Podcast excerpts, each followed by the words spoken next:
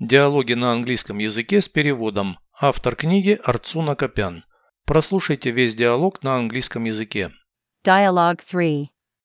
Good morning. Morning. Did you get enough sleep? Not really. Why did you get up so early?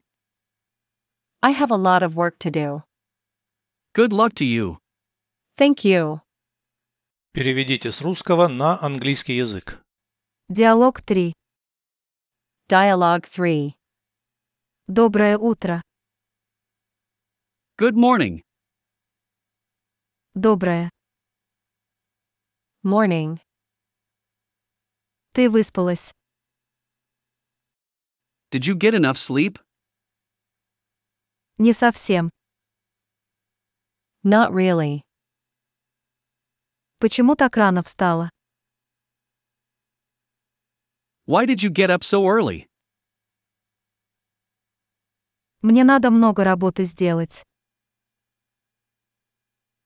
I have a lot of work to do.